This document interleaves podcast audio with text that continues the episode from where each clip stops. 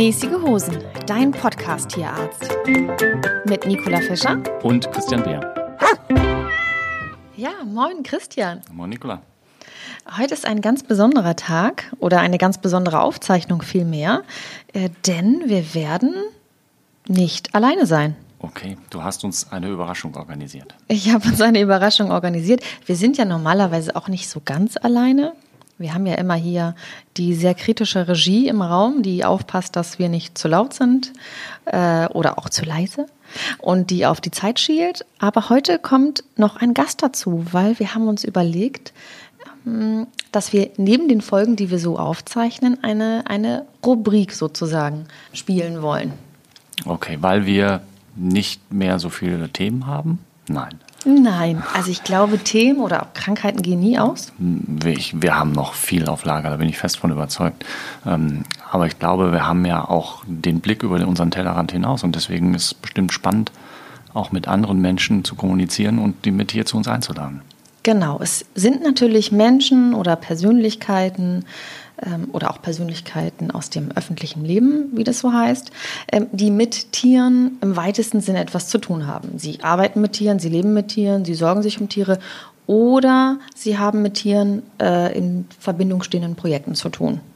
Also in Verbindung stehende Projekte haben mit Tieren zu tun, so rum. Okay, das trifft ja dann fast alle. ja, ich glaube, 34 Millionen Menschen haben Haustiere. Die holen wir ja schon in unserem normalen Podcast ab, aber wir wollen uns so um ganz besondere Persönlichkeiten kümmern. Ich finde das mega interessant, mega spannend. Bin super, super neugierig auf viele interessante Gäste und ähm, wette, wir können eine Menge dazulernen. Ja, ich überrasche dich einfach mal. Du weißt ja, glaube ich, noch nicht, wen ich da organisiert habe. Ähm, Christian, sei höflich zu deinem Hund. Bin ich, glaube ich, meistens. Oder so. ja, ähm, das ist der Buchtitel ähm, von einem Hundeverhaltenstherapeuten, der auch ein Buch geschrieben hat. Und ähm, ich finde, der Titel, der sticht so ein bisschen aus dem Regal, oder? Stimmt, so ähnlich wie unser Podcast-Titel, oder? Mit dem Unterschied, dass äh, fast niemand weiß, äh, was mäßige Hosen sind. Aber ähm, spricht der Titel dich an? Hast du dir überhaupt schon mal einen Ratgeber gekauft? Ein Ratgeber zur Hundeerziehung oder ein Ratgeber allgemein? Nie loslassen und klarkommen. Nein, nein, tatsächlich zum Thema Hunderziehung. Mm, nein, muss ich gestehen, habe ich nicht. Mm, liegt aber auch daran, dass mit unserem ersten Hund, den wir bekommen haben, meine Frau gleich voll in das Geschehen eingestiegen ist, Hundeschule und so weiter und so fort und ziemlich schnell selbst dann auch eine Ausbildung zur ähm, Hundetrainerin gemacht hat. Und wenn ich so ein wandelndes Lexikon in der Wohnung habe, brauche ich kein Buch. Mhm. Ja, da ist was dran. Ich habe mir auch, glaube ich, wenige Bücher gekauft zum Thema Hunderziehung. Ähm, tatsächlich war eben dieses ähm, eines davon, eins von dreien wahrscheinlich. Ja, und äh, mit diesem Autor und diesem Hundeverhaltenstherapeuten, so nennt er sich oder so nennt man ihn, ähm, sprechen wir heute. Schön.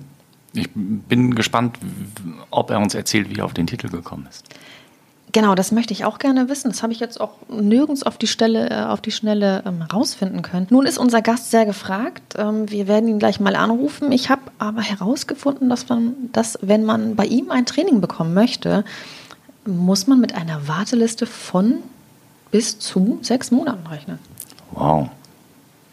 Also, ich dachte, das äh, geht nur bei Jürgen Rütter oder solchen bekannten Größen, dass man so lange warten muss, das ist schon eine Menge. Das ist ja länger als auf einen Arztbesuch. Ja. ja? Ich glaube aber, der heißt Martin Rütter. Okay. ich glaube, du hast Jürgen gesagt. Habe ich Jürgen gesagt? Tatsächlich, ja. Wir werden das hinterher hören, ob ich Jürgen gesagt habe. Ey, Martin Rütter meinte ich, ja. Ja. Gut, dann würde ich sagen. Ähm, Nikola, dann wähl die äh, Nummer. Dann, ich bin äh, neugierig. Ja, dann wählen wir jetzt unseren Gast hier in die Sendung, weil er kann natürlich physisch äh, nicht da sein, aber am Telefon. Und wir wählen ihn mal uns rein.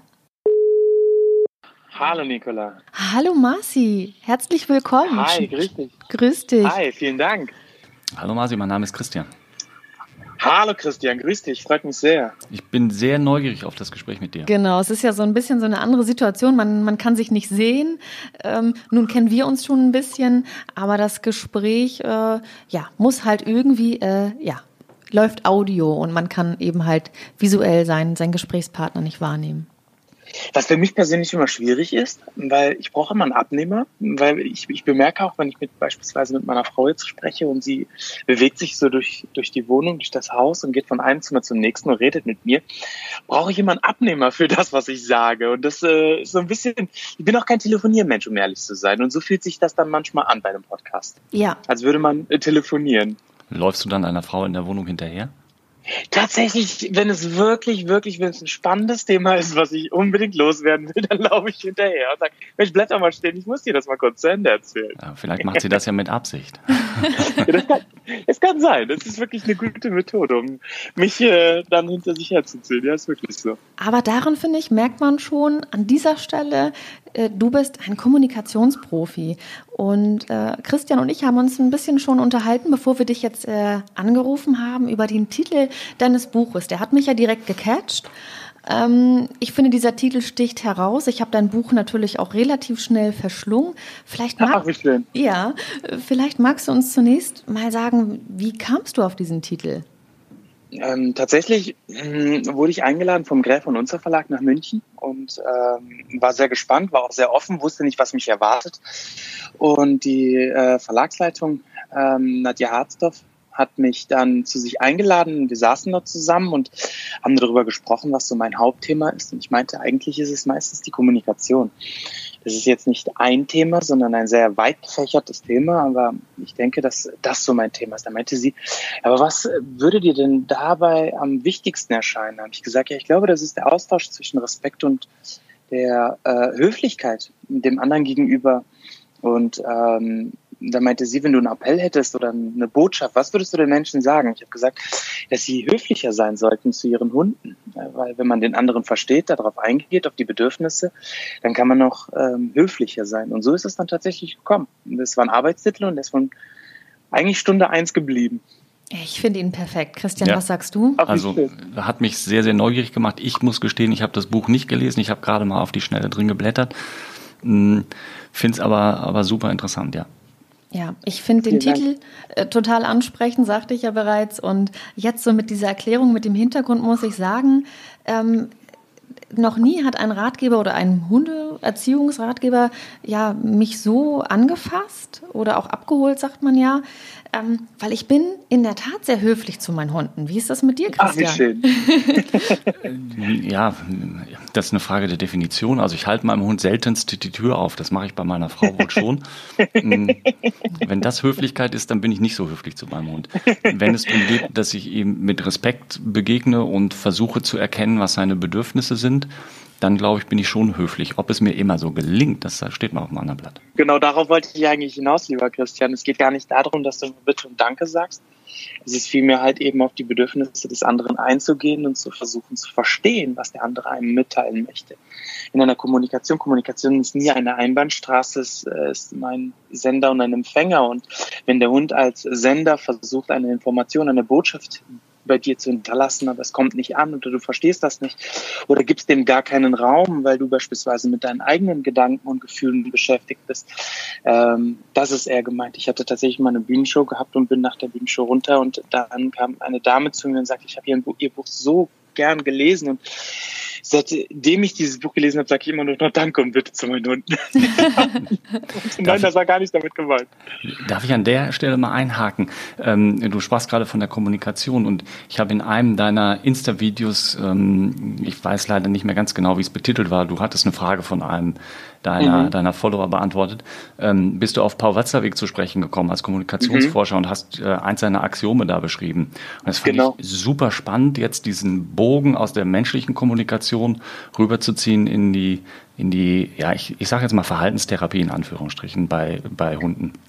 Mhm. Ähm, hast du das in deiner Ausbildung gelernt? Hast du dir das selbst erarbeitet? Oder also mir wäre es, als ich ich habe mich durch die Schule meiner Tochter mit dem Thema kurz befassen dürfen, als ich sie für eine Arbeit abgefragt habe. Daher kenne ich diese mhm. fünf Axiome von Paul Watzlawick. Mhm. Mhm. Ich wäre nie auf die Idee gekommen, das auf die Hundeerziehung zu übertragen.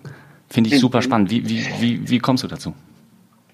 Ähm, tatsächlich ist es viel leichter, wenn der Mensch von, an, von sich selbst ausgehen kann. Das heißt also, wenn ich den Menschen versuche, abstrakte Dinge und Gedankengänge des Hundes oder kommunikative Mittel des Hundes zu erklären, das ist weit schwieriger äh, und fällt mir dann im Nachhinein tatsächlich auch etwas leichter, aber wenn es halt eben auf den Menschen bezogen ist. Und wenn ich immer die Parallelen zu Menschen ziehe und sage, hey, bei dir ist es gar nicht anders.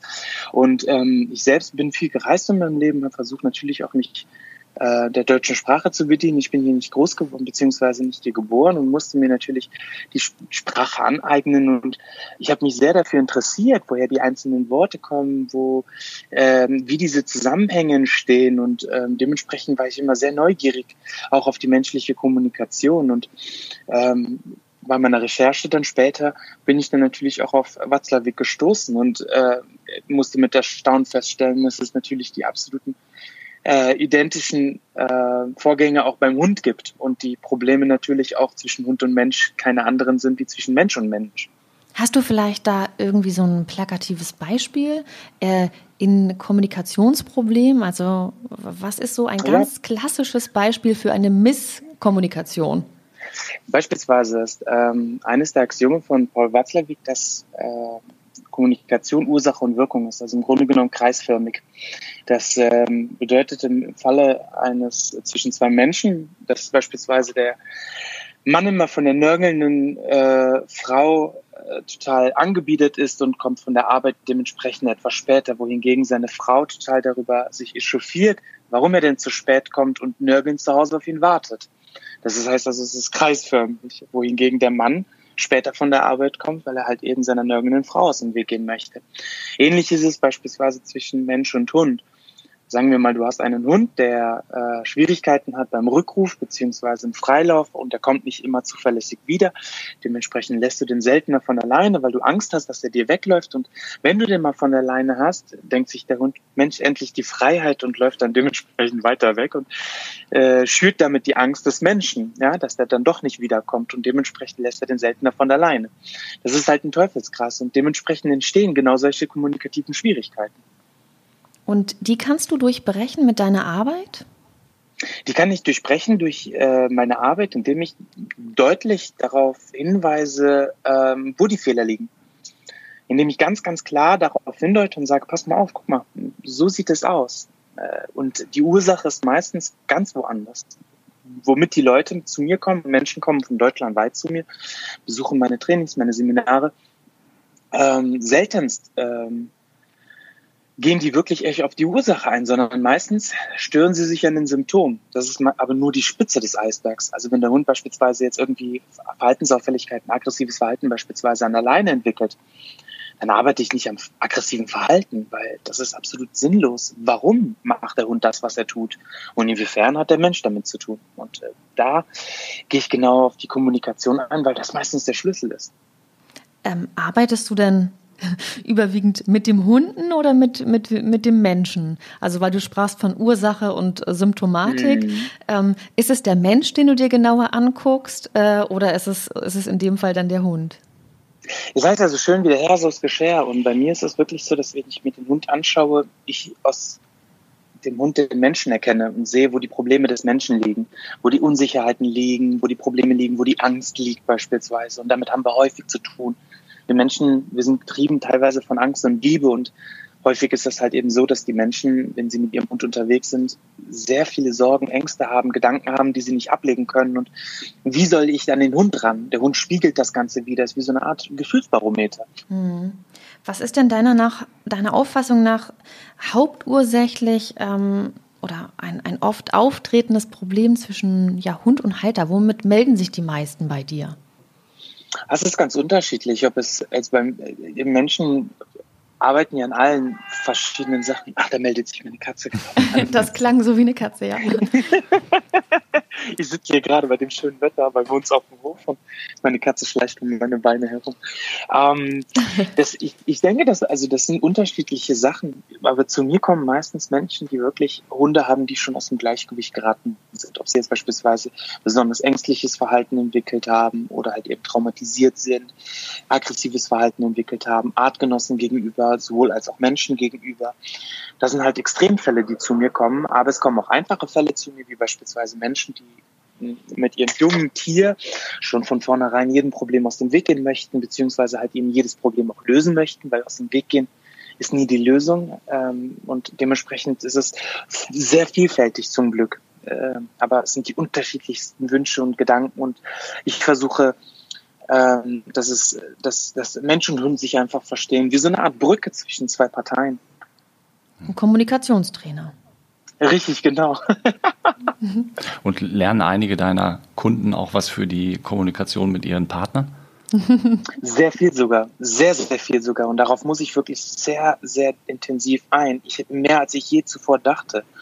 Ähm, häufig ist es so auch, dass die Hunde natürlich nicht nur einer einzigen Person gehören, sondern halt in, eine, in einer Familie groß werden.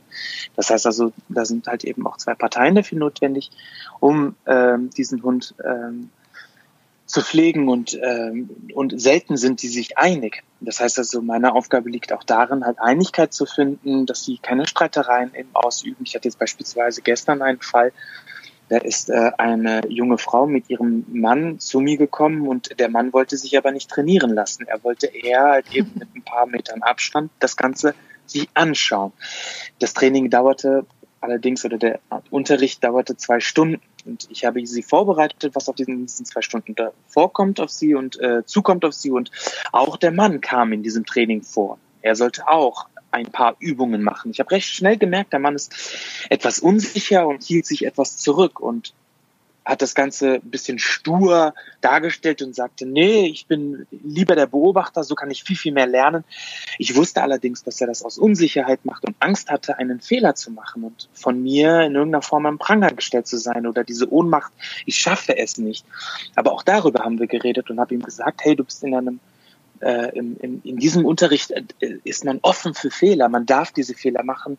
Und ich äh, freue mich darüber, wenn du Fehler machst vor mir, dann kann ich dich ähm, ja, darauf hinweisen, dass es vielleicht besser geht oder anders geht. Nun ist es ja so, dass äh, die Beziehung zwischen seinem Hund, also für die allermeisten glücklicherweise auch ein sehr emotional behaftetes Thema ist. Äh, wenn man, genau. wenn man zu einem Hundetrainer geht, braucht man Hilfe, ähm, weil man selber an irgendeiner Stelle nicht weiterkommt. Ähm, wie emotional nimmst du denn solche äh, Trainings wahr? Also fließen da auch manchmal Tränen oder ist Verzweiflung auch ein Thema? Häufiger als du glaubst tatsächlich und häufiger als ich damals geglaubt habe. Also regelmäßig fließen Tränen. Also es ist äh, natürlich, es geht hier um ein Familienmitglied und diesem Familienmitglied geht es selten gut, wenn sie zu mir kommt. Und ich äh, spreche natürlich Dinge an, die sehr sensibel sind, sehr intim sind, die sehr wichtig sind um angesprochen zu werden. Und dementsprechend ist, ähm, ja, fließen da manchmal Tränen der Verzweiflung auch, auch Tränen der, der Freude, dass das endlich ein Ende hat und vielleicht ein, ein Neuanfang und auch irgendwie auch so ein bisschen so eine Erleichterung äh, entsteht dann dadurch, wenn so ein Riesenlaster von ihnen abfällt. Es kommen Leute zu mir, die natürlich auch sagen, Mensch, ich wurde jetzt in mehreren Trainingseinheiten und verschiedenen ähm, bei verschiedenen Schulen wurden wir abgewiesen äh, und ich kann denen dann zum Glück sagen, Mensch, das Problem ist gar nicht so groß, ähm, wir kommen da relativ schnell an unser Ziel. Und ähm, dementsprechend fällt von ihnen auch ein Riesenlaster ab. Und ja, und äh, Emotionen gehören immer dazu. Auch bei mir selbst. Ich, mir gehen auch Trainingseinheiten teilweise auch sehr nah. Und Darf ich dazu eine Frage stellen, wo du sagst, dass es dich auch greift oder er, ergreift und dass die Leute ähm, dann nach Hause gehen? Nimmst du das mit nach Hause, also im, im psychologischen Sinne, oder schaffst du es dann an der Haustür, das abzulegen und ähm, dich frei zu machen? Wenn ich jetzt beispielsweise einen heftigen Fall habe und die Familie ist verzweifelt, der Hund ist ähm, ist, ist absolut in einem sehr äh, kritischen Zustand, äh, psychisch gesehen und ist sehr gefährdet, auch in seinem Umfeld. Und ich bin da verzweifelt und merke, ich komme nicht weiter, dann nehme ich das natürlich mit. Aber ich bin mittlerweile so, dass ich nicht nach Hause komme, es ablegen kann und weiß, ich habe mein Bestes getan und werde, wenn es heute nicht gereicht hat, morgen ist auch noch mal ein Tag darüber nachzudenken und es vielleicht noch besser zu machen. Hm. Also das kann ich von Mal zu Mal, glaube ich, ein bisschen besser damit umgehen und auch zu Hause wirklich auch Schluss glaub, äh, damit machen. Ich glaube, das ist auch ein wichtiges Learning, also nicht nur in deinem Beruf oder in meinem, sondern in, in so ziemlich jedem Beruf, dass man lernt, eben an der mhm. Tür loszulassen, ähm, um auch wieder frei zu sein für die, für, für die nächsten mhm. Sachen und so weiter und so fort. Ne? Also, ist es denn so ja. bei euch, jetzt, jetzt, beispielsweise jetzt auch bei dir als Tierarzt, wenn du dann halt sagst, Mensch, ne, also ich äh, kann ich auch ein Tier einschläfern beispielsweise und ähm, dass die Menschen das mit Gleichgültigkeit auch irgendwie ver verwechseln? Also ich ähm, verspüre im, in den meisten Fällen keine Trauer, weil ich weiß, dass es ein ganz, ganz wichtiger äh, Schritt, im, der letzte Schritt auf dem Weg ist und die, eine notwendige Hilfe in dem Fall dann ist für den Patienten. Die Leute tun mir leid, natürlich tut mir auch das Leid des Tieres leid, es gibt Momente, die mich dann noch ein bisschen mehr berühren, wenn es ein Patient ist, den ich viele, viele Jahre begleitet habe. Wenn es vielleicht ein, ein Hund ist, der mich an meinen eigenen ersten Hund erinnert, den ich dann eingeschläfert habe. Ähm, oder wenn es Menschen sind, wo ich merke, boah, das ist für die jetzt mehr als als für andere, weil das die alleinstehende äh, ältere Menschen, die nur noch diesen kleinen Hund hatten und solche Geschichten. Das rührt mich schon an. Ähm, ich bin aber in dem Sinne nicht, ich, ich verfalle nicht in eine Trauer und ich habe über die Jahre auch gelernt, das nicht mit, mitzunehmen, sondern ich lasse das an der Praxistüre dann zurück und erzähle meiner Frau ab und zu von diesen besonderen Fällen. So komisch wie es klingt, ich bekomme ab und an Dankeskarten für diesen Ach, letzten Moment. Ach, wie toll. Wo sich die ja, Leute dafür bedanken. Ja, und dann scheine ich es ja ganz gut hin, hingekommen zu Toll, ja. toll. Ach, wie schön. Ich habe ja den Eindruck, dass ähm, in meinem Berufsstand die, ähm, das Tierverhalten und die Verhaltenstherapie in den letzten Jahren doch deutlich ernster genommen wird als noch zu Zeiten, als ich studiert habe. Also ich, ich mache den Job ja jetzt schon über 20 Jahre. Und ähm, nimmst du das auch wahr oder seitdem du das machst, sagst du, okay, da waren die Tierärzte schon immer aufgeschlossen meiner, meinem, meinem Metier gegenüber?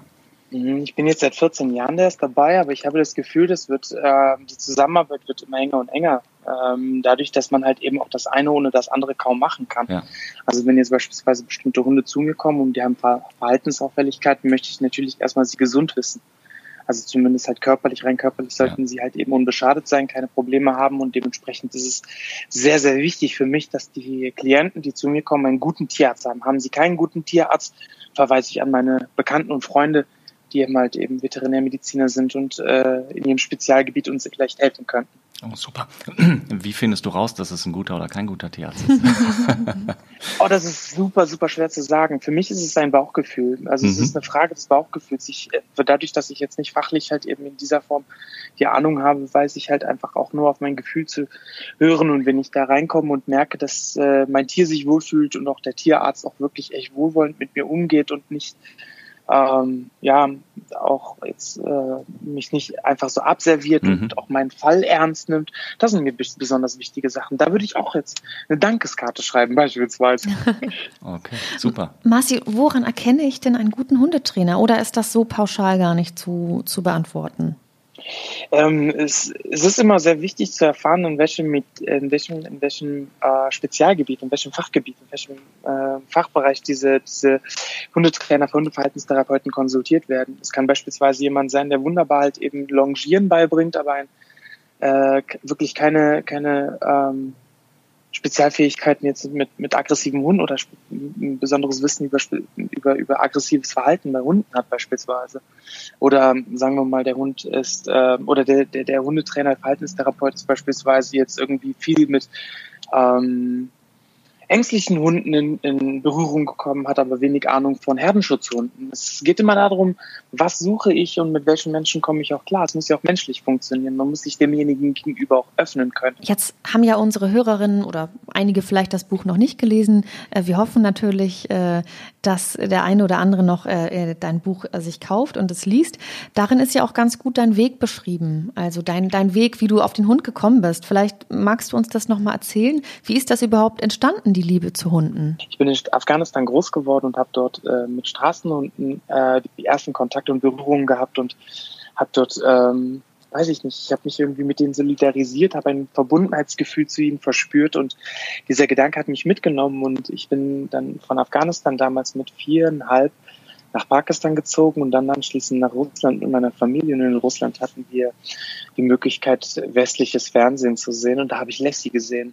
Mhm. Und äh, diese wunderbare romantische Geschichte zwischen Lassie und seiner seinem, äh, ja, seiner Loyalität dem Menschen gegenüber hat mich so fasziniert und so gefesselt, dass ich gedacht habe, ich will meinen eigenen Lassie irgendwann haben. Marci, ich habe gelesen, dass, dass äh, ja, Forscher herausgefunden haben oder Wissenschaftler, ähm, dass der Hund äh, das einzige Lebewesen ist, was die Gesellschaft des Menschen dem oder einem Artgenossen gegenüber vorzieht.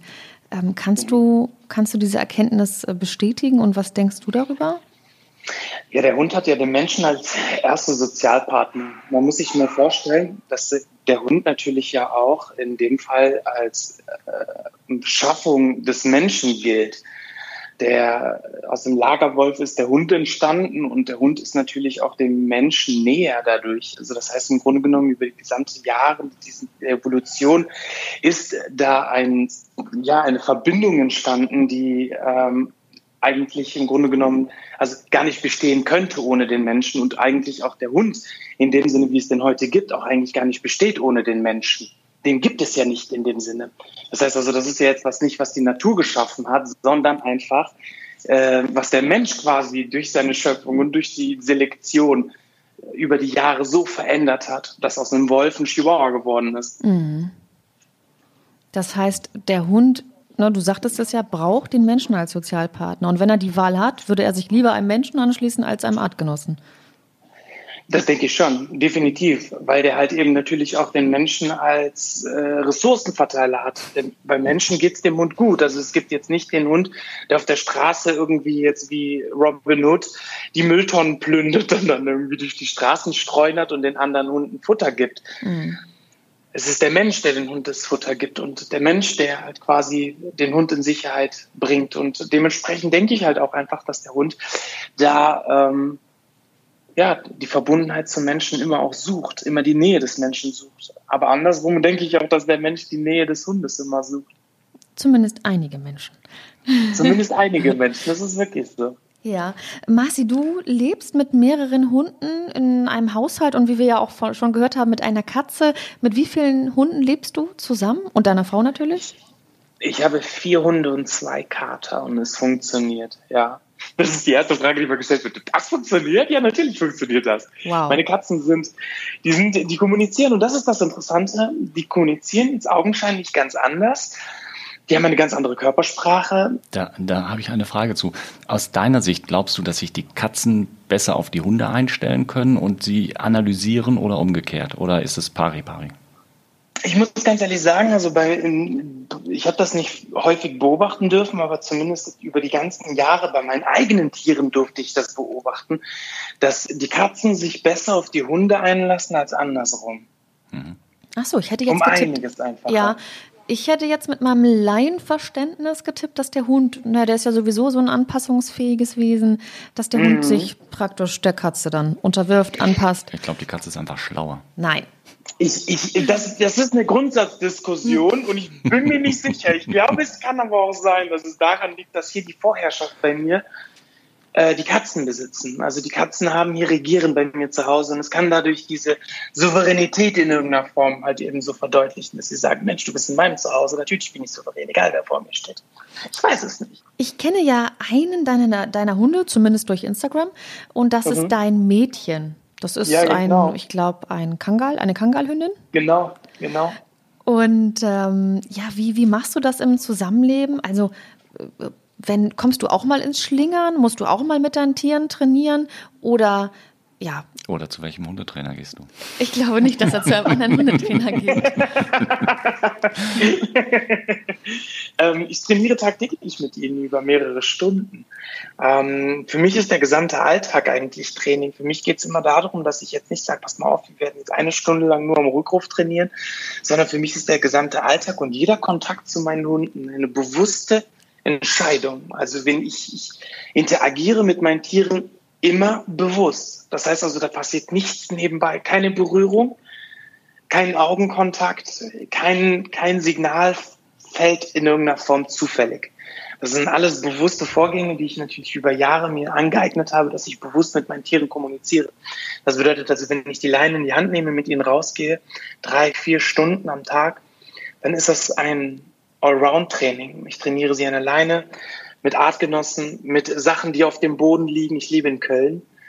Ähm, wir sind im Stadtwald in Kontakt mit vielen verschiedenen Menschen, mit Hunden, teilweise Hunden, die Probleme haben, mit Artgenossen, Menschen, die Probleme haben mit anderen Menschen oder auch mit Hunden. Das heißt also, der gesamte Alltag bietet so viele Herausforderungen, so viele wunderbare Möglichkeiten, um zu trainieren, dass ich sage, hey, das nehme ich alles gerne dankend an. Jede Herausforderung, ich gehe raus und sehe eine Situation und sage, lass uns das doch mal ausprobieren und schauen, wie wir da durchkommen. Ja, das klingt toll. Christian? Was, ja, das äh, kann ich absolut unterschreiben. Und ich glaube, das ist auch nochmal ein ganz wichtiger Punkt aus meiner Sicht, jetzt, was du gerade gesagt hast. Viele Leute denken, okay, mein Hund war jetzt bei der Hundeschule und jetzt ist er fertig und dann ist das Thema für mich durch. Dass jeder Tag wieder ein neues Training auch beinhaltet. Das ist, glaube ich, ein ganz wichtiger Punkt, den man sich verinnerlichen muss als Hundehalter, dass man die Chance hat, jeden Tag mit seinem Hund und von seinem Hund was zu lernen. Der Hund ist halt einfach auch wie so eine Art motivierender Partner, der dich subtil immer wieder dir den Spiegel vorhält und dir zeigt, hey, du bist gerade unbewusst oder du kommunizierst gerade nicht wirklich deutlich für mich und ich verstehe dich gerade nicht. Das ist ganz interessant, dass du das ansprichst, äh, Marci. Ich hatte das, äh, glaube ich, auch schon mal in einem unserer Vorgespräche vor einiger Zeit erzählt, dass äh, eine meiner Hündinnen äh, als ich dann den Spaziergang genutzt habe, geschäft, geschäftliche Telefonate zu führen, äh, vielleicht auch mal raue Telefonate oder ähnliches, ähm, dass sich eine meiner Hündinnen angewöhnt hat, sobald ich das Handy am Ohr habe und spreche, äh, ist sie stehen geblieben und nicht mehr mitgekommen. Konsequent. Wahnsinn, oder? Unglaublich. Jetzt musst du dir mal vorstellen, wie sensibel dieses Tier auf dich reagiert und weiß, dass du gerade mit deinen Gedanken woanders bist, dass du abwanderst und dieses Bewusstsein nicht da hast, dass da eigentlich nicht die Nikola, mein Frauchen, mit mir läuft, sondern einfach eine leere Hülle. Und die Gedanken und die Gefühle dieser Frau sind ganz woanders, nicht bei mir.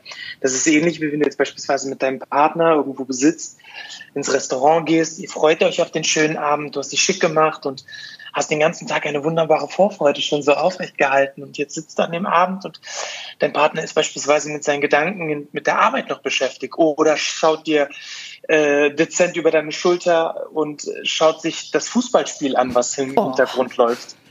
Ja. also so ungefähr wäre das natürlich, wie wenn jetzt, wenn, du musst dir mal vorstellen, wir haben ja nicht die 24 Stunden nur für den Hund. Das sind, wenn es hochkommt, zwei, drei, vier Stunden für den Laien, für den normalen Menschen, sag ja. ich mal. Und diese Zeit will man noch bewusst und mit, mit, mit, mit, äh, mit all seinen Sinnen wahrnehmen und sich nicht ablenken lassen mit irgendwelchen Gesprächen oder sonst irgendetwas. Also wäre es vermessen dann zu sagen, dass äh, Nikolas Hündin versucht, auf diese Art und Weise eine Erziehung zu erzielen? Interessant. Es ist tatsächlich, es ist wirklich sehr interessant. Es ist tatsächlich so, dass der Hund auch bemerkt, dass er seine Aufmerksamkeit immer wieder, also die Aufmerksamkeit seines Menschen bekommt, wenn er stehen bleibt. Es ist ja auch eine Erziehungsmaßnahme. Es ist ja, der Hund erzieht seinen Menschen ja mit. Also alleine der be bekannte, berühmte Dackelblick. Na, wenn die Hunde beispielsweise die Augenbrauen so hochziehen. Das ist etwas, was, womit der Hund den Menschen manipuliert hat über die Jahre. Das klappt. Perfekt. Das klappt. Das klappt immer. Das ist eine Muskelfaser, die die Wölfe beispielsweise nicht so ausgeprägt haben wie der Hund, wie der Haushund. Und durch die über die Jahre Selektion ist das so entstanden, dass der Hund natürlich immer, wenn er die Augenbrauen hochgezogen hat, immer Vorteile dadurch gewonnen hat. Und bemerkt hat, okay, gut, es funktioniert. Ich bekomme Vorteile, ich werde privilegiert, ich werde bevorzugt, wenn ich die Augenbrauen hochziehe. So, und das dementsprechend erzieht der Hund den Menschen, natürlich. Toll. Das funktioniert auch bei Teenager-Töchtern und Vätern. Sehr gut. Also ich finde ich finde das großartig. Also ein so interessanter Fakt. Also jetzt auch für dich nochmal. Also wusstest du das, was Marci erzählt hat mit diesen, mit diesen Muskeln, mit den Augenbrauen? Ähm, da habe ich in der Anatomie wohl nicht gut genug aufgepasst, dass ah, dem ja, Wolf ja. dieser Muskel fehlt. ist, ist, ich, ich, ich, bin, ich meine sogar, dieser Muskel hat einen ganz außergewöhnlichen Namen und heißt AUA 101. Korrigiere mich, googelt das mal. AUA 101. Googelt das mal, ich bin mir nicht sicher. Ich weiß auch nicht, warum der so heißt, aber es ist wirklich Wahnsinn. Also die Hunde sind, die wissen uns Menschen genau einzuschätzen, die wissen genau, wie sie uns auch natürlich dahin bekommen, dass wir schneller sputen. Mein Mädchen hat es beispielsweise fantastisch drauf, ganz, ganz dezent und sehr, sehr laut. Ähm, neben meinem Kopf zu gähnen. Ah, heißt Was heißt das? Das ist eine Aufforderung für was auch immer. Aufforderung, schneller zu sein, um mit ihr rauszugehen. Aufforderung, dass sie jetzt mal, dass ich mal ein bisschen schneller kochen soll, um sie zu bedienen. Äh, alles Mögliche. Es ist eine Aufforderungsgeste von ihr. Ich dachte, dass das Gähnen beim Hund auch, ähm, naja, Angst und, und Stress durchaus auch ist, ne? Auch, aber auch. das ist wie in jedem Bereich kannst du ein Verhalten nicht generalisieren und sagen, das ist genau so und dafür steht es. Stell dir mal vor, du kommst jetzt du fragst mich, hast noch nie eine Menschenseele gesehen und fragst mich, Mensch, Massi, woran erkenne ich Freund von, wie kann ich einen Freund von Feind unterscheiden? Ich würde sagen, Mensch, Nikola, jeder, der lächelt, der ist freundlich. Aber lächeln kann herablassend sein, jemand kann über dich lächeln, mit dir lachen, jemand kann aus Verlegenheit lächeln und dementsprechend ist auch jedes einzelne Verhalten des Hundes im Kontext zu betrachten und erst zu verstehen. Heißt also, wenn er beispielsweise gähnt und er gähnt eher nach innen gezogen, senkt den Kopf dabei, wendet sich ab, ähm, kann es natürlich eine Beschwichtigung sein, kann aber auch eine nach außen gehende Beschwichtigung sein. Das heißt also, der, der Hund kann auch sein Gegenüber beschwichtigen. Es kann aber auch eine Aufforderung sein. Das ist wie in jedem Verhalten, wenn der Hund dich anspringt. Es kann sein, dass der Hund dich maßregelt beim Anspringen. Es kann sein, dass er das vor Freude macht. Es kann sein, dass er das als Übersprungshandlung macht. Ähm, und dementsprechend kann man auch, und das ist das, was ich am Anfang gesagt habe, ein Verhalten muss immer ähm, im Gesamtbild betrachtet werden. Und dann kann ein ja, die Ursache festgestellt werden und ein, eine Diagnose erstellt werden. dann kann man auch eine Lösung dafür finden. Also wenn ich mal einen Hundetrainer bräuchte, den ich natürlich im Moment nicht brauche, ähm, dann wärst du meine erste Wahl. Also mich, mich, mich holt es äh, wirklich total ab. Und wenn ich die Telefon, wenn ich die Telefongeschichte noch ähm, einmal abrunden soll, tatsächlich ähm, habe ich mir dann abgewöhnt, auf Spaziergängen zu telefonieren, weil meine Aufmerksamkeit dann in dieser Stunde, die wir zusammen haben, auch wirklich dann den Hunden gilt. Wunderbar. Erziehungserfolg. Ja auch, ich, Total. Und das tut auch dir gut, auch mal abzuschalten und zu sagen, hey, ich gönne meinem Körper, meinem Geist jetzt einfach mal eine Stunde Ruhe. Ja, ich empfinde das ähnlich. Christian, bist du dabei? Auf jeden Fall. Ich sollte mir vielleicht dann doch mal abgewöhnen, ab und zu ähm, Podcast zu hören beim Hundespaziergang. Hey, ja, das mache ich zum Beispiel auch gar nicht. Das mache ich beim Autofahren. Okay. Ich mache das beim Saugen. Ja. Wenn ich zu Hause sauge, das ist auch für mich total meditativ. Das, das Problem ist nur, dass ich ähm, weniger lange sauge, als ich dann mit dem Hund spazieren gehe. Das heißt, ich könnte nur kurze Podcasts hören. Mhm. Mini-Podcasts. Ähm, ja, vielleicht nochmal ähm, der Grund unseres äh, Podcasts ist ja so ein bisschen, äh, dass wir die Leute so ein bisschen wegholen wollen vom Googlen, dass wir wirklich äh, ja äh, qualitative äh, Infos rund um die Tiermedizin hier auch rausgeben wollen. Wie ist das denn bei dir als, als äh, Hundeverhaltenstherapeut? Googeln die Leute oft, was mache ich, wenn mein Hund XYZ macht? Wie ist das mit dem Schwarmwissen? Was sind da so deine Erfahrungen zu? Ähm, auch diese Fälle werden tatsächlich gegoogelt und das Problem ist, dass es sehr unbefriedigend ist, was man googelt. Ähm, ich sag mal, man findet schneller wahrscheinlich nach irgendeinem Symptom, wenn es irgendetwas Medizinisches ist, als wenn es jetzt irgendetwas Psychisches ist. Es ist meistens so, dass in meinen Trainingseinheiten, wenn ich äh, Klienten ganz frisch bekomme und die sagen, Mensch, ich habe hier beispielsweise einen Hund und der flippt immer bei anderen Hunden aus, oder egal was für ein Fall das ist, dass ich äh, ein paar Sequenzen filme. Ah. Das heißt also, ich schicke die Menschen vor und sage, ich möchte erst mal sehen, was los ist bei euch, ich möchte euch kennenlernen. Äh, die schicken mir vorher natürlich ein Formular mit all den Fragen, die sie beantwortet haben, was das für ein Hund ist, wo die Probleme sind wie lange sie den Hund schon haben, was sie sich wünschen, also welche Zielvorstellungen, damit wir ein genaues Bild davon bekommen. Aber das ist ja nur die eine Seite der Medaille. Das heißt also, wenn ich sie dann kennenlerne, sage ich, okay, gut, ich habe ja das Kontaktformular gelesen, ich habe ja gesehen, was die Probleme sind, aber jetzt möchte ich das Ganze aus der Sicht des Hundes auch sehen. Ich bitte Sie einfach, gehen Sie, den, gehen Sie diese Strecke entlang und äh, verhalten Sie sich so, als sei ich gar nicht da, beispielsweise. Und dann filme ich das Ganze und dann analysieren wir das später gemeinsam. Und dann sehen wir, oh verdammt, äh, ich ziehe beispielsweise die Arme die ganze Zeit hoch oder äh, ziehe die Leine ganz stramm jedes Mal, wenn ich einen anderen Hund sehe oder äh, ich äh, lasse mich jedes Mal von meinem Hund ausbremsen. Der läuft mir vor die Füße und ich laufe ihm herum oder ich orientiere mich zu sehr nach meinem Tier oder ich äh, leine ihn beispielsweise unter großer Spannung ab. Das sind so mhm. viele Dinge, die einem selbst gar nicht auffallen. Wow. Also, wenn ich einen Wunsch frei hätte, würde ich gerne mit Marci mal so eine Analyse machen. Also, er analysiert, wie ich mit denen spazieren äh, gehe. komm vorbei, komm vorbei. Und ich Aber kann. hätte ich, glaube ich, nur Positives zu erzählen. Ich, so vielleicht würdest du feststellen, dass ich meine Hunde, meinen Hunden einfach zu viele Fragen stelle. Was meinst du damit? Sprichst du mit denen oder was? Ja, soll ich dich jetzt ableihen? Willst du da mal gucken gehen? Ähm, hast du schon was getrunken? Aber lustigerweise reagieren sie ja darauf. Mhm. Es ist sehr, sehr interessant, weil du, du unterstützt deine eigene Bewegung deiner Handlung, indem du was sagst. Das heißt also, im Grunde genommen sagst du nicht etwas, um eine Antwort zu erwarten, sondern du handelst ja währenddessen. Genau. Du sagst jetzt, hast du schon was getrunken und greifst jetzt schon direkt zur Wasserflasche oder soll ich dich jetzt ableihen? Da checkst du in dem Moment, ob du den Hund ableihen kannst. Das heißt also, du lässt deine Handlung folgen, indem du etwas sagst. Du kommentierst deine eigene Handlung. Das ist absolut in Ordnung. Es ist sogar erwünscht. Es unterstützt dich. Deine Handlung, es unterstützt deine, deine Energie das heißt also im Grunde genommen, wenn ich jemandem sage, ich möchte das nicht, äh, sagen wir mal, der Hund springt mich an und ich nehme ihm den Raum und sage, hey, und ich gehe dabei nach vorne und sage das mit, deutlich mit meiner gesamten Ausstrahlung, dann unterstützt mich das, wenn ich sage, ich möchte es nicht. Also ich würde sagen, ich habe bis, bis jetzt wahnsinnig viel gelernt. Achso, Christian ist noch nicht fertig. Ich habe noch eine, eine abschließende Frage vielleicht, ähm, die, die mir auf der Zunge brennt. Und zwar in deinem Beruf oder ich sag's mal, in deiner Berufung als Mensch-Hund-Kommunikationstherapeut, möchte ich das jetzt mal so bezeichnen. Hast du dann auch ein, großen, ein großes Ziel, eine Vision, einen Wunsch, was du unbedingt erreichen möchtest mit deiner Arbeit? Mm, ja, habe ich. Ich möchte in der Lanxess Arena auftreten. Okay.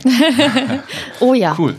Ähm, dann würde ich mich freuen, wenn du das schaffst und ähm, werde mich darum bemühen, Karten für die erste Reihe zu bekommen. Ja, ja. Ihr seid herzlich eingeladen. Hallo. Sobald es so, soweit ist, seid ihr herzlich eingeladen. Ja, wahnsinnig gerne. Marci, wir haben am Ende, unserer, am, Ende, am Ende unserer Folgen haben wir immer so eine kleine Q&A-Runde, damit der, die Hörerinnen uns auch ein bisschen besser kennenlernen wollen. Das wollen wir jetzt mit dir machen. Mm, eine Frage, eine kurze Antwort und ich gebe dir ähm, die erste Frage rein, Marci. Okay. Mm, mein erstes Haustier. Mm, Wellensittich. Mm. Okay, meins war ein Goldfisch.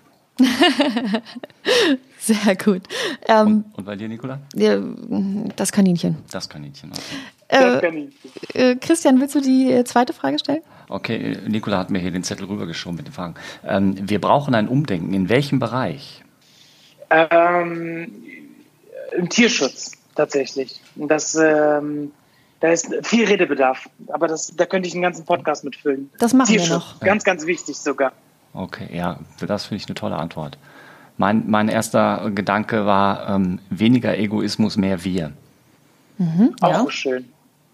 Und ich bin bei Marci, Tierschutz, ganz okay. klar. Wie schön. Ähm, Marci, das kann ich nicht. Mmh. Oh, da müsste ich jetzt mal was überlegen. Das kann also auch banal sein, ne? Ich kann, ich kann viele Dinge nicht. Ähm, ich kann kein Basketball spielen. Wow. Ich bin fast zwei Meter groß und viele Leute sagen immer, Mensch, Basti, du bist doch, hast du früher bestimmt viel Basketball gespielt. Nein, kann ich überhaupt nicht.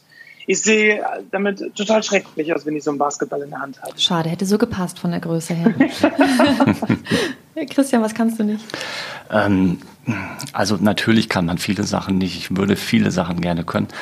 Womit ich echt Schwierigkeiten habe, ich kann mich nicht auf mentales, ähm, ähm, na wie heißt es noch, ähm, Meditation einlassen, genau. Also ich habe das ein paar Mal probiert, um, weil viele Leute sagen, das ist toll, da kommt man runter und so weiter. Ich, ich habe es mit verschiedenen Maßnahmen, ich, ich kann mich nicht drauf einlassen, ich krieg's nicht hin. Ich kann auch kein Yoga machen, weil ich diese Stimmlage des Yoga-Lehrers mhm. oder der Yoga-Lehrerin, das, da sträubt sich was in mir. Mhm. Das, bevor du antwortest, liebe Nikolai, ja. ich würde gerne darauf irgendwann mal sollten wir diese, diese Podcast-Reihe noch einmal wiederholen mit mir. Solltet ihr das nochmal mit mir machen? Natürlich. Haben, würde ich gerne nochmal darauf gerne eingehen. Vielleicht merkt ihr euch das. Es ist wirklich schwierig, sich in, wenn man, wenn man sich nicht darauf einlassen kann. Es, es fällt uns Hundemenschen zumindest um einiges einfacher, wenn wir im Wald sind. Und da kann ich gerne dir ein paar Tipps geben. Yoga im Wald mit Marci. Guck. Ja, cool. Im, Im, Stadtpark in Köln. Jetzt habt ihr schon zwei Verabredungen. Ohne ähm, Meditation. Äh, genau. Ich kann natürlich auch sehr vieles nicht, aber ich will mich jetzt hier nicht komplett blamieren. Äh, deswegen nehme ich das kleinste Übel. Ich kann überhaupt kein Excel. Du kannst. sehr gut. Das, das gar nicht. Sehr ähm, gut. Dieser Satz hat in meinem Beruf so einen Bart? Marci, du bist. Der ist dominant. Ah, witzig.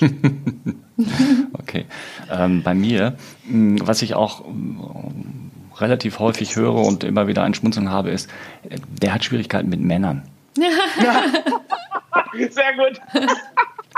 Auch gut. Sehr gut. Ich habe auch einen, der hat nichts mit Tieren zu tun, weil ich ja nicht mit Tieren jetzt hauptsächlich arbeite, sondern fürs Fernsehen. Und äh, der Satz hat so ein Bart ist, ähm, wann kommt das im Fernsehen? Ja, sehr schön, auch sehr gut. Willst du? Äh, Christian stellt die nächste Frage. Ja, ähm, Marci, da trifft man dich nicht. Auf der Hundewiese. Oh. Ah, das ist eine coole Antwort. du, meinst, du meinst diesen klassischen Hundeauslauf, so eingezäunt? Ähm Nein, auch auf der Hundewiese, auch im Stadtpark, wenn es beispielsweise irgendwie, weiß ich nicht, äh, beschilderte Hundewiesen gibt, Freilaufflächen, ja. die müssen nicht unbedingt umzäunt sein. Da trifft man mich nicht. Okay. Niemals. Ja. Ach, sympathisch. Sind auch nicht die schönsten Areale, ja, das stimmt. Nein. Äh, Christian, du hast es mir schon mal verraten. Ich, ich habe schon mal verraten, du wolltest noch mal darauf eingehen. Ich habe gesagt, im Fußballstadion triffst du mich nicht. Ah, witzig. Nein! Ich bin ein bekennender Anti-Fußballer. Nein! das ändert sich. Du, wenn du bist, schieben wir dich auf jeden Fall ins Stadion. Ja. Und ich, ich kann mich noch an deine Antwort erinnern, das war die Fleischtheke, glaube ich, nicht wahr? Ja, da wirst du mich niemals oh. treffen. Oh, wie schön, wie wunderbar. nee, da steh, siehst du mich auch nicht gerne. Nee, da, da, treff, da würden wir uns sozusagen nicht begegnen. Mhm. Auch nicht, wenn ihr mal ein Steak für eure Hunde kauft? Ähm, nee.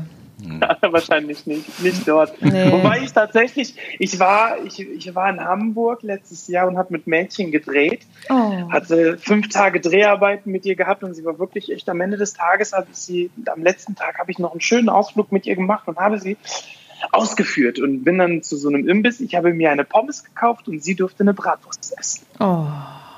Das ist das eine Belohnung. Das ist schön. ähm, ja, unsere allerletzte Frage und ich finde, mit der können wir auch ganz gut abrunden. Ich bin nämlich sehr gespannt auf das, was du sagst, Marci. Bei Christian weiß ich es ja schon so ein bisschen. Ähm, mhm. Dafür setze ich mich ein. Auch für den Tierschutz tatsächlich. Ich liebe den Tierschutz, da komme ich her. Ich möchte nachhaltige Arbeit leisten. Ich möchte meine Reichweite dafür nutzen, dass es den Tieren gut geht. Und wenn ich meinen Beitrag dazu leisten kann, dann tue ich alles dafür. Und ich glaube, dein Verein hat auch einen Namen, ne? den kannst du ja auch ruhig auch noch sagen.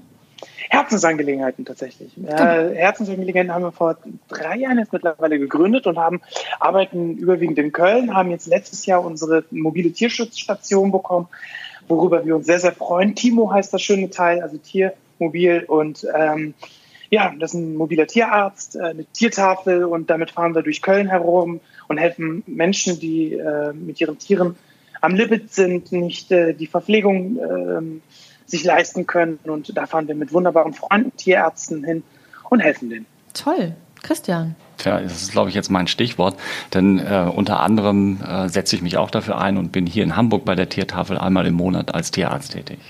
Ach, wie wunderbar. Mhm. So, Nicola. Was der alles kann, ne? Mhm. Ähm, ja, ich äh, habe jetzt äh, keinen Verein oder kann ja auch nicht irgendwie äh, tiermedizinisch unterwegs sein, aber ich unterstütze ähm, finanziell und war auch selber schon vor Ort in Sri Lanka in der Dog Care Klinik und habe über die berichtet, über deren Arbeit. Wunderbar. Mhm. Ja, wir sind am Ende. Es, es war wahnsinnig schön. Christian, wollen Marci, es hat, es hat wahnsinnig viel Spaß gemacht. Du hast eine, eine herzerfrischende Art zu erzählen. Ähm, oh, schön. Und wenn die, wenn die Regie nicht ständig einwinken würde, könnten wir noch eine Stunde dranhängen. Das ja. könnte ich auch. Äh, das hat mir eine große Freude bereitet. Ich bin sehr, sehr glücklich, dass ich bei euch zu Gast sein durfte. Und ähm, ja, freue mich auf das nächste Mal. Wir sind sehr glücklich, dass du unser erster Gast warst oder ja, bist. Ach, wunderbar. Wir freuen Dann uns auf deinen. gesund und liebe Grüße aus Köln. Schöne Grüße zurück. Wir freuen uns auf deinen Auftritt in der Lanxess Arena. Ja, wunderbar. Tschüss, Marci. Ciao. Ciao. Wow. Also, wow. Äh, ja. Christian, das äh, war unsere erste Folge der Rubrik Wie geht's dir? Ähm, toll. Also mir fehlen die Worte. Hm, es wird wahnsinnig schwer, das zu toppen. Also wir haben uns, wir haben uns mit der ersten Folge da wirklich schon hm, einen super, super Gast ans Telefon geholt. Ähm, tolle Geschichten, tolle Art und Weise zu erzählen, sehr sympathischer Mensch. Ich bin echt gespannt, ich würde ihn gerne mal persönlich kennenlernen. Ja, ich glaube. Also live in, und in Farbe zum Anfassen sozusagen und nicht nur über die Telefonleitung. Ja, ich bin da ganz bei dir. Ich könnte mir auch vorstellen, dass wir ihn uns nochmal einladen. Vielleicht suchen wir uns explizit ein, ein, ein Verhaltensthema raus oder so. Ich bin auch nicht dazu gekommen, Fragen zu stellen. Ich glaube, es hätte den Rahmen gesprengt. Also Fragen von Hörerinnen. Ähm, das ist dann was fürs nächste Mal. Ja. Ich genau. würde sagen, wir. Wir sind durch für heute, oder? Im wahrsten Sinne des Wortes. wir sind durch für heute und ich ähm, sage Tschüss. Äh, tschüss. Mäßige Hosen, dein Podcast-Tierarzt.